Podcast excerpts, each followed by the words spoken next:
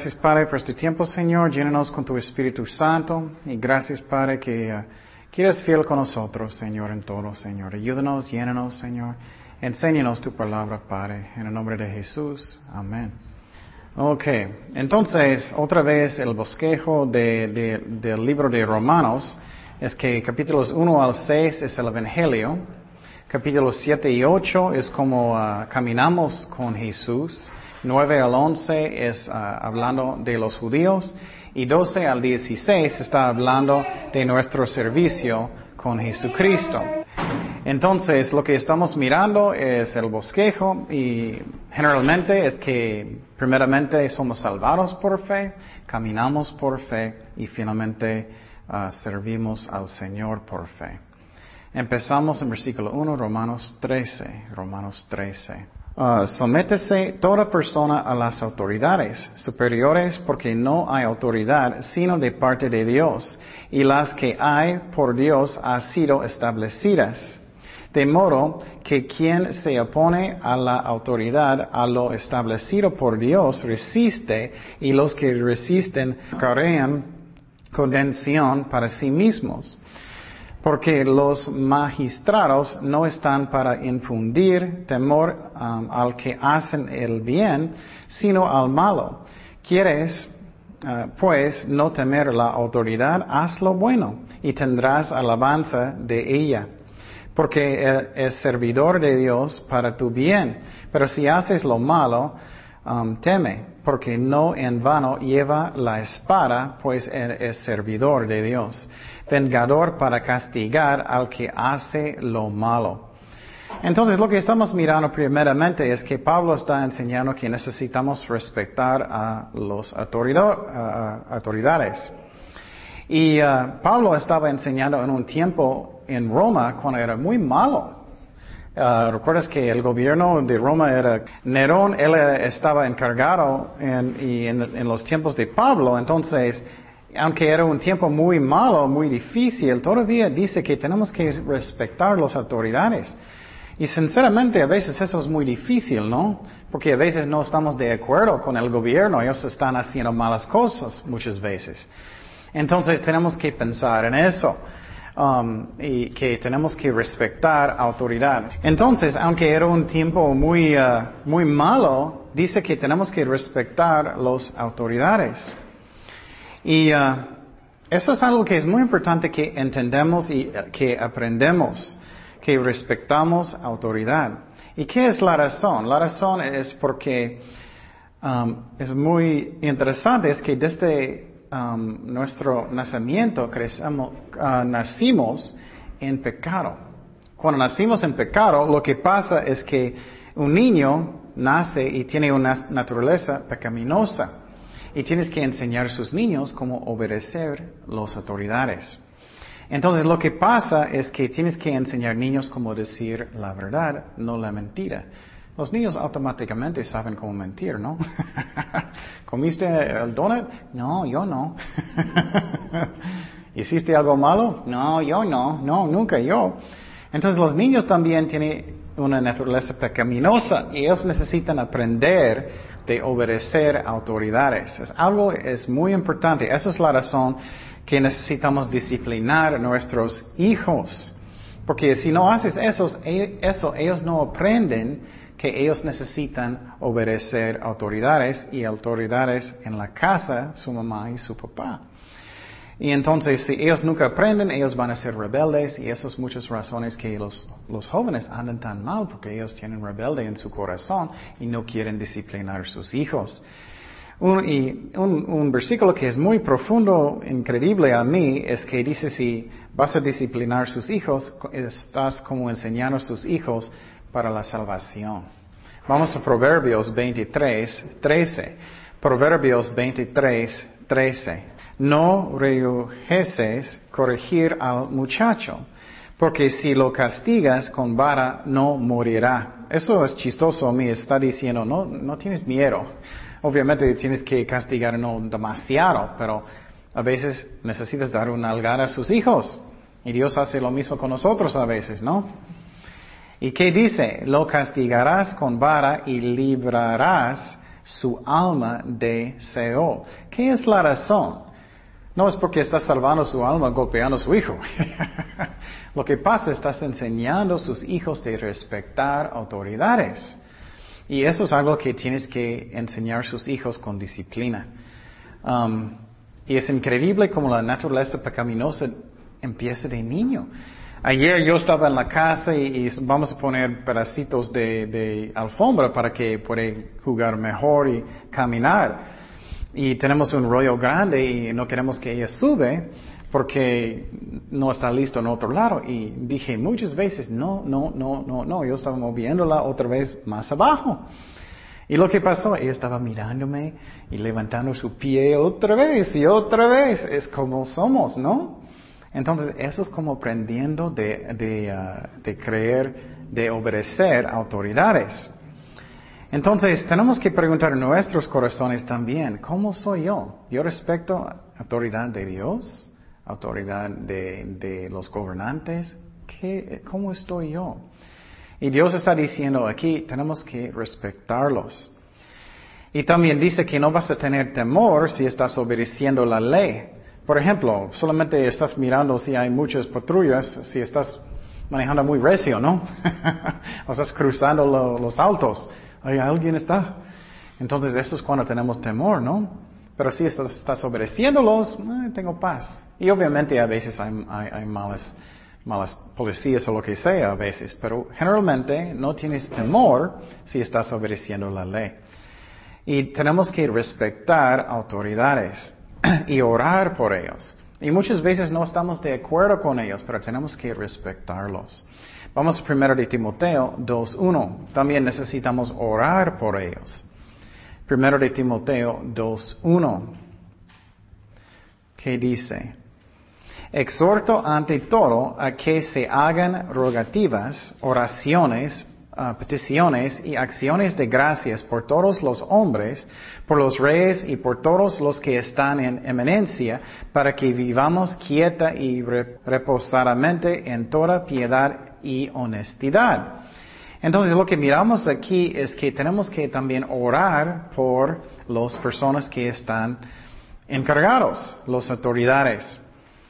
Y uh, eso es muy importante, que no solamente estamos quejando, ay, mira lo que el presidente está haciendo, mira lo que el gobernador está haciendo, presidente, o mira lo que el pastor está haciendo, pero que ores por ellos, porque ellos están encargados y tienen mucha responsabilidad. Y tenemos que aprender de respetar autoridades. Y la cosa que es muy interesante aquí es que dice que Dios pone las personas que Él decide.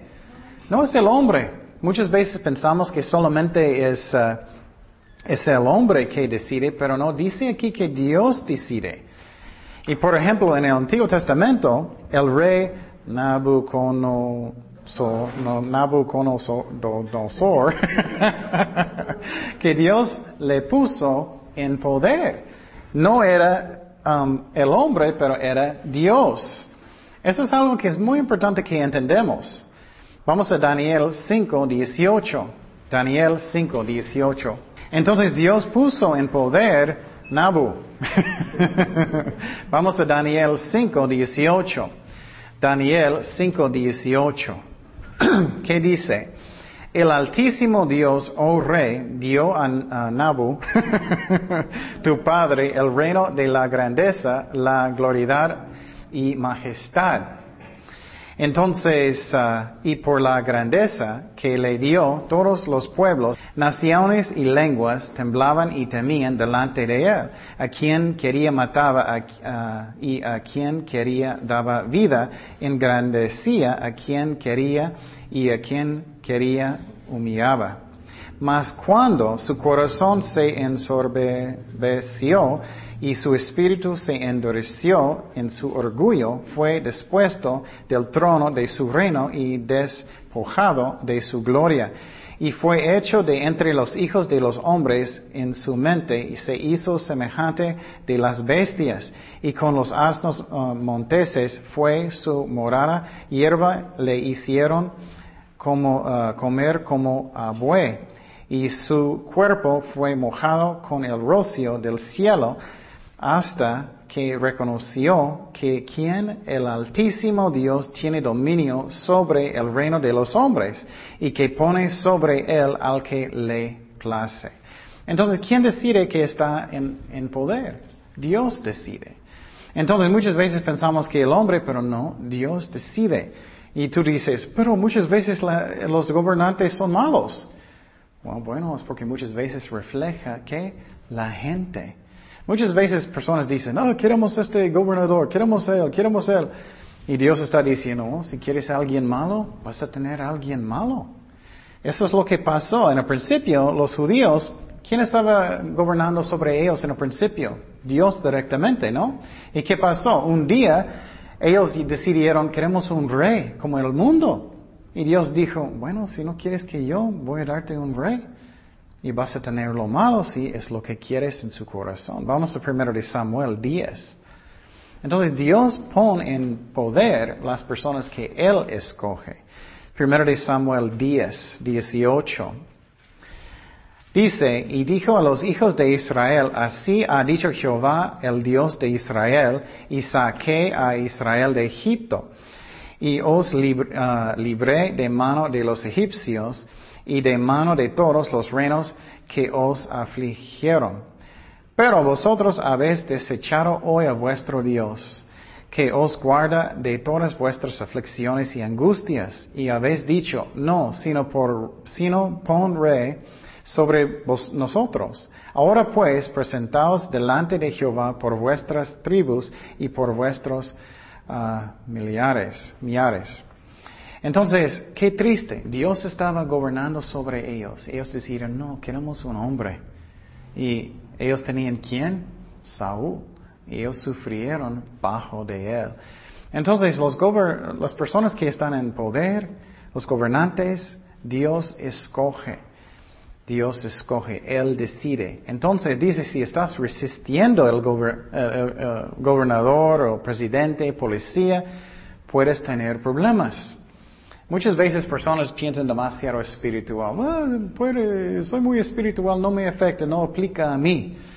Pero es muy interesante. Mire lo que dijo Cristo. Vamos a Mateo 5, 25.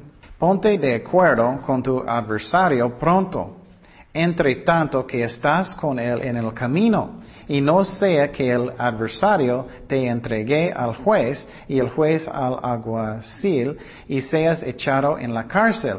De cierto te digo que no saldrás de allí hasta que pagues el último cuadrante. Entonces está diciendo que si tienes una deuda, si tienes problemas, tienes que pagarlos. Vas a tener problemas con la policía. Entonces, Dice aquí que tenemos que respetar las autoridades. Um, y pregunte su corazón, ¿cómo soy con Dios también? Si Dios está hablando en mi corazón, estoy jugando con Dios, ah, voy a obedecer mañana.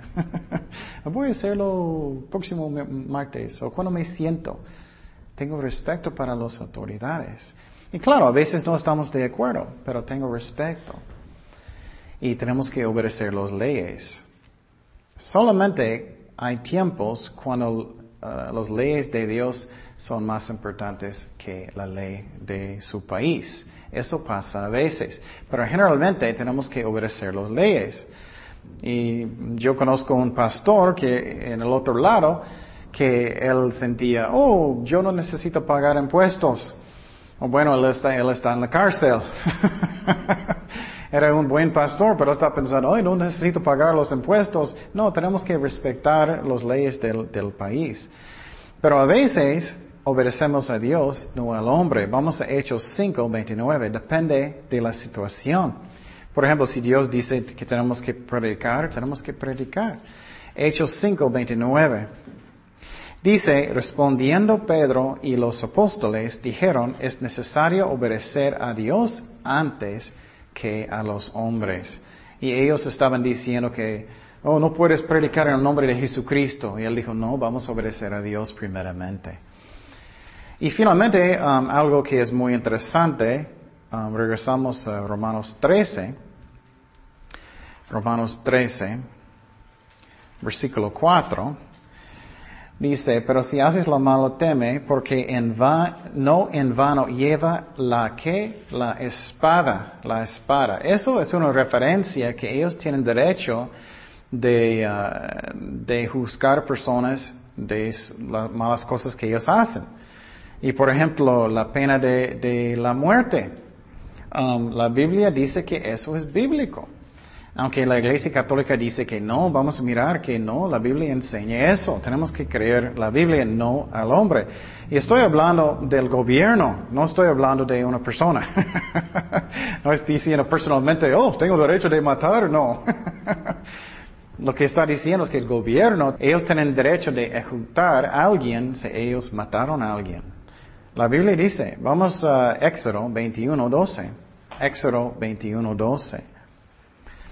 Y vamos a mirar algunas cosas que es muy interesante, como Dios muestra que uh, la pena de muchas cosas es la muerte, del pecado principalmente, ¿no? Dice, el que hiriere a alguno, haciéndole así morir, el que morirá.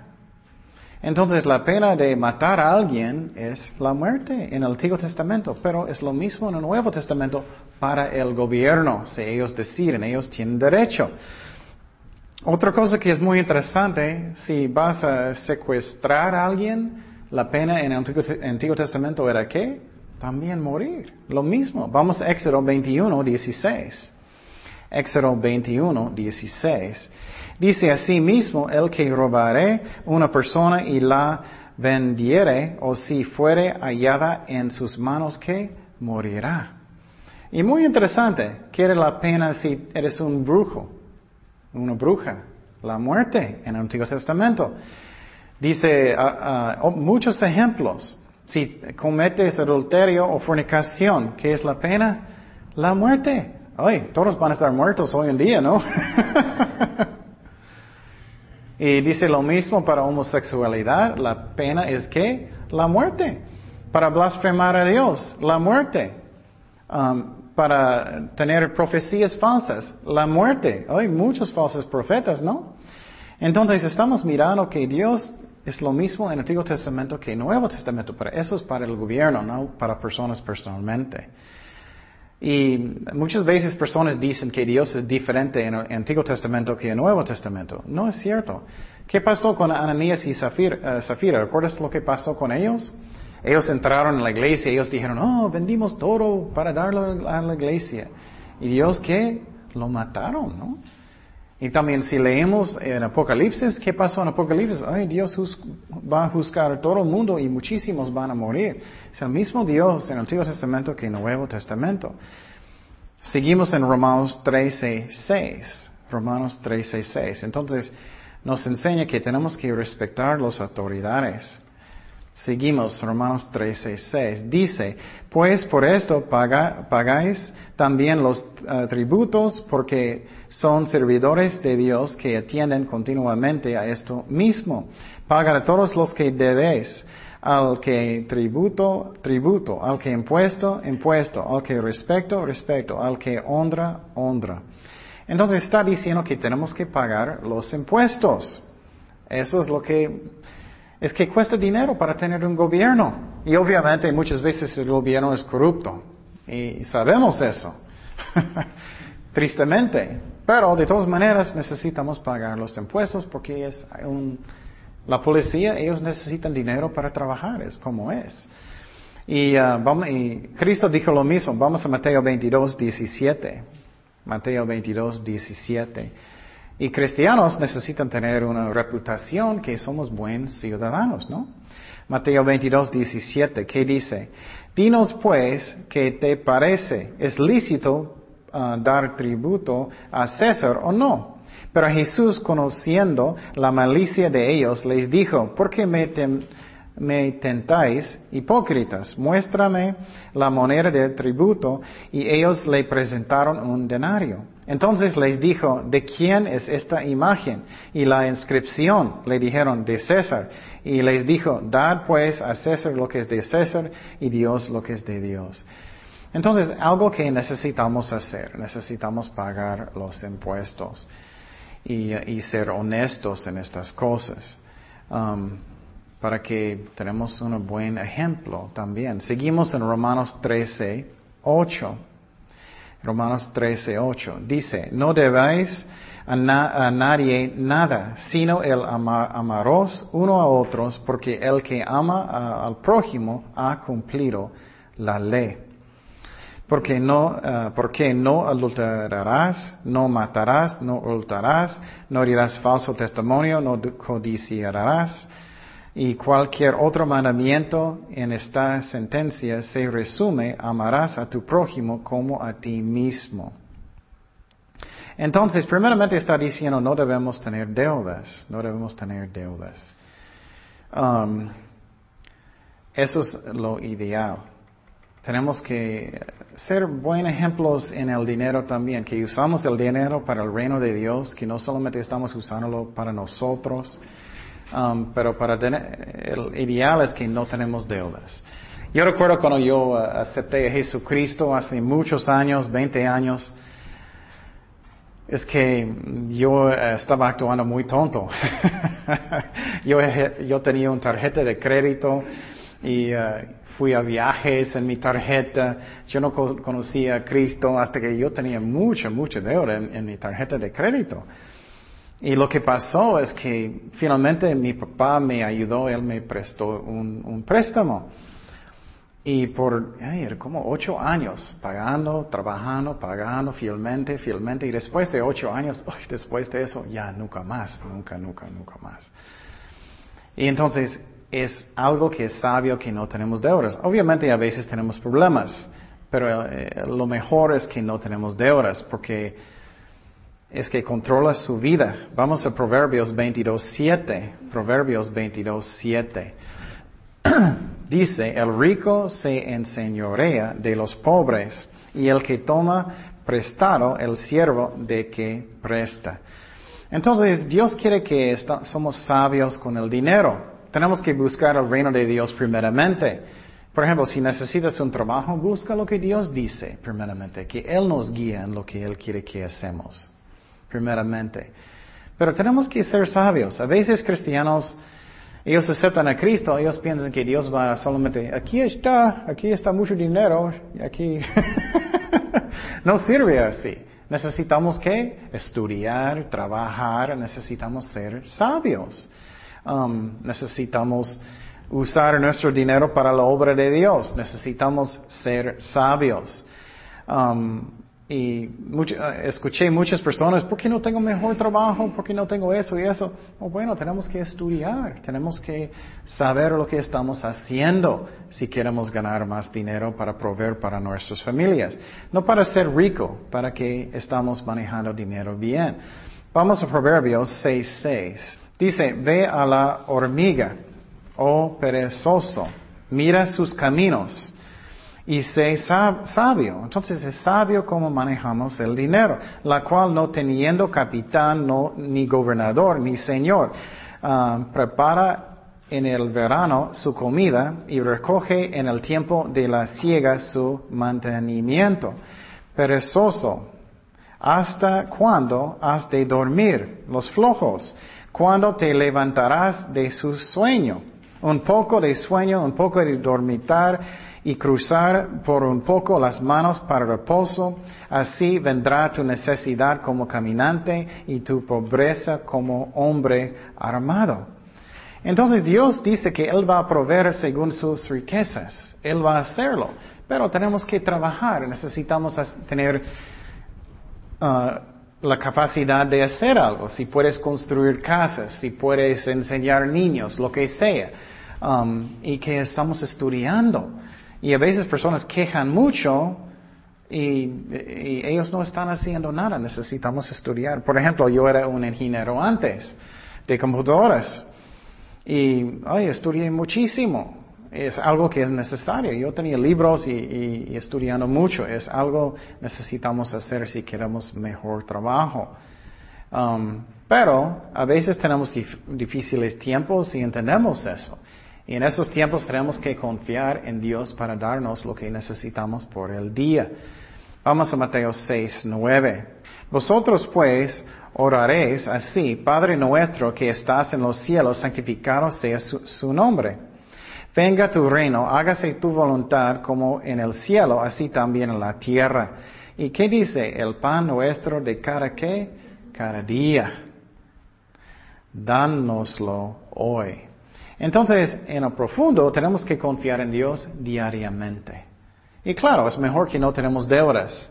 Es mejor que tenemos cosas, dinero en el banco para malos tiempos. Pero tenemos que confiar en Dios diariamente. Entonces, Dios está diciendo aquí que no debemos, es mejor que no tenemos deudas, pero solamente que tenemos que amar nuestros hermanos, ¿no? Nuestro prójimo. Entonces, lo que está enseñando aquí otra vez, cuando él está diciendo los diez mandamientos, él dijo que no debemos cometer adulterio. Bueno, si tengo amor por mi vecino, no solamente no voy a cometer adulterio, yo voy a orar por ellos, yo voy a orar por su matrimonio, yo voy a tener amor en mi corazón, yo voy a querer de bendecirlos. Esa es la razón. Amor cumple la ley. Cuando la ley dice que no debemos matar, Oh, bueno, no solamente no voy a matar a alguien, yo voy a orar por ellos, yo voy a bendecirlos, yo voy a perdonarlos, eso cumple la ley. Lo mismo con, con uh, robar. Si tengo amor en mi corazón, yo no voy a robar algo de mi, de mi hermano, de mi vecino, lo que sea. Yo voy a querer darles algo. Eso es lo que Dios quiere que esté en nuestros corazones. Lo mismo con mentir. Si tengo amor en mi corazón por personas, yo no voy a mentir a personas. La mentira, muchas veces personas piensan que la mentira no afecta a nadie. Oh, es una mentirita. no es cierto. Tiene una cosecha muy grande. Personas no pueden confiar en ti. Personas piensan, ¿estás diciendo la verdad o no? Son mentiras. ¿Y qué pasa cuando estás mintiendo? Más y más y más de mentiras para cubrirlos. Oh, es que yo estaba haciendo eso. Yo recuerdo, pensé un, ejemplo hace mucho que uh, uh, por ejemplo, si alguien va a decirte, oh, voy a ayudarte a cambiar de casa mañana, ellos no vienen. Y, y tú estás en su casa, ellos mentieron, ellos no vinieron. Pero en el, en el día, eh, próximo día, eh, vas a mirar a esa persona ellos van a decir, oh, perdón, yo no podía venir porque lastimé mi, mi pierna, perdón, perdón. Y tú dices, bueno, pero te miré corriendo en la calle. oh, bueno, es que Dios me sanó. Es mentira sobre mentira sobre mentira sobre mentira. O tome una aspirina, ya estoy bien. Entonces, la mentira no es amor tampoco. Codiciar cosas de otras personas también no es amor. No es amor tampoco. Tenemos que tener amor y ser gozosos que Dios está bendiciendo a otras personas, ¿no? Entonces, el amor cumple la ley. Y no solo eso, algo que quiero decir que Dios puso en mi corazón recientemente, que, no somos tan egoístas. Otras personas tienen sueños, ¿no? Otras personas tienen deseos en sus corazones. Nosotros tenemos sueños, ¿no? Cosas, ay, quiero, espero que Dios va a usarme un día, Dios va a usarme en esa manera o lo que sea. Otras personas tienen sueños, pero usualmente estamos pensando en cuáles sueños? en míos, ¿no? Entonces, pero, ¿cómo yo puedo ayudar a otra persona a cumplir su sueño? ¿Cómo yo puedo bendecir a otras personas? Está bien para tener sueños, no estoy diciendo que no, que deseos en el corazón, pero estoy pensando, ¿cómo puedo bendecir a otras personas para que ellos estén bendecidos? Amor cumple la ley. Vamos a Mateo 22, 37. Son las palabras de Jesús. Jesús le dijo, amarás tu Señor, al Señor tu Dios, con todo tu corazón y con toda tu alma y con toda tu mente. Este es el primero y grande mandamiento. Y el segundo es semejante, amarás a tu prójimo como a ti mismo. De estos dos mandamientos depende toda la ley y los profetas. ¿Por qué? Porque si tú tienes amor por otras personas, no vas a matarlos, no vas a mentir, no vas a codiciar, no vas a cometer adulterio, porque tú amas a ellos. Entonces eso cumple la ley. No perfectamente bien, pero con amor es como podemos obedecer a Dios. Y viene del corazón, tiene que venir del corazón. Pero pregunta su corazón, ¿cómo estoy? Estoy pensando cómo puedo mostrar el amor de Dios con otras personas. Y dice que tenemos que amar a nuestro prójimo como nosotros mismos. Y psicología dice, oh, eso significa que necesitamos amar a nosotros mismos más. No, ese es el problema. Por ejemplo, cuando tú quieres un, dulce, ¿qué haces? Tú vas a tienda y quiero un chocorroll, ya, ya me voy. Pero si otra persona quiere algo, otra persona tiene deseos, algo en su corazón, ¿qué estoy haciendo? ¿Qué estoy haciendo? Estoy pensando en los otros. Yo tengo mucho amor por mí mismo, es la verdad. Dios está diciendo, ya tienes mucho amor por ti mismo. Tienes que mostrar ese amor para su vecino, para su esposa, su esposo, sus hijos. Eso cumple la ley. Seguimos en Romanos 13, 11. Romanos 13, 11 dice, y esto conociendo el tiempo, que es ya hora de levantarnos del sueño, porque ahora está más cerca de nosotros nuestra salvación que cuando creímos. Eso es muy interesante. Él está diciendo básicamente que mucho de la iglesia está, ¿qué? Durmiendo. Y para mí eso es muy triste, ¿no? Él está diciendo que Cristo viene pronto y ¿qué estoy haciendo? Estoy sirviendo a Dios con todo mi corazón. Cristo viene pronto. Y para mí, yo no quiero que Cristo va a venir y que estoy, uh, estoy solamente mirando el tele, que estoy mirando cosas que, que no alimentan. Y um, tenemos que pensar, ¿cómo puedo servir a Dios? Y pregunta su corazón, ¿estoy durmiendo o estoy sirviendo a Dios con todo mi corazón? ¿Cómo estoy? Seguimos en Romanos 13:12. Romanos 13:12 dice, la noche está avanzada y se acerca el día. Desechemos pues las obras de las tinieblas y vistámonos las armas de la luz. Andamos como el día honestamente, no en ah, glotonerías y borracheras, ni en lujurías y lascivias, no en contiendas y envidia. Entonces lo que está diciendo otra vez es que Cristo viene pronto. ¿Cómo estoy? Estoy caminando bien con Dios. Dice que, que aquí que tenemos que quitar las cosas de oscuridad de mi vida. Y hablamos el domingo que tenemos que hacer lo que dice la palabra de Dios, no solamente que estamos oyéndolo. Por ejemplo, posible Dios está diciéndote, apaga esa novela, apágalo. Y tú estás prendiéndolo. Posible Dios está diciéndote, tienes que quitar esa mala cosa de su vida. Y todavía sigues. Eso no es quitar las cosas malas. Y quiero decirte que estamos causando nuestro propio lástima si no obedecemos a Dios. Es como es. También dice que no debemos estar ah, tomando, dice peleando. La Biblia dice claramente, si estás, si, eh, eres un borracho que estás tomando, no, no vas al cielo. Lo que es lo que dice la Biblia. No soy un juez de nadie. Pero si eres un borracho, no vas al cielo. Es lo que dice la Biblia. Y dice que no debemos ser como peleoneros, que siempre estamos peleando con personas. Y eso es tu personalidad, soy así. Eso es una forma de egoísmo. ¿Qué es la razón? ¿Por qué personas se enojan? Hey, hiciste cosas en contra de mí. Esa es la razón, ¿no? Entonces tenemos que pensar, estoy quitando eso, estoy pensando en otras personas. Y que no tenemos envidia, que tenemos amor, que no estamos pensando, yo merezco eso y tú no. No, que tenemos amor, que quiero bendecir a otras personas, que quiero hacer eso como Dios quiere y poner luz Poner luz es lo que dice aquí. ¿Qué es la razón? Poniendo cosas de luz. ¿Qué son cosas de luz? La palabra de Dios, oración, servir al Señor, alabanzas y eso. Seguimos en Romanos 3:14. Dice eso, sino vestidos del Señor Jesucristo, no proveáis para los deseos de la carne.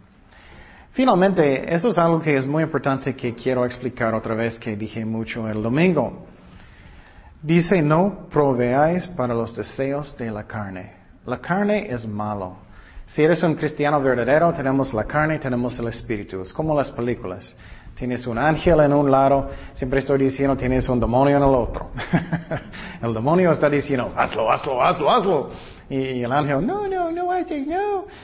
Y entonces, pero podemos decidir, podemos decidir momento por momento. Y que no estamos dando lugar al diablo. Somos débiles. Entonces, no juegas con tentaciones. No juegues con, con mentiras. Si mientes poquito, ¿qué va a pasar? Vas a hacer más y más y más y más y más y más hasta que es fácil. Si estás jugando con, con alcohol, oh, voy a tomar muy poquito, no me afecta. ¿Qué va, a pasar? Más y más y más y más y más. Es como pasa. Si tienes enojo en su corazón, amargura, lo que sea, ¿qué va a pasar?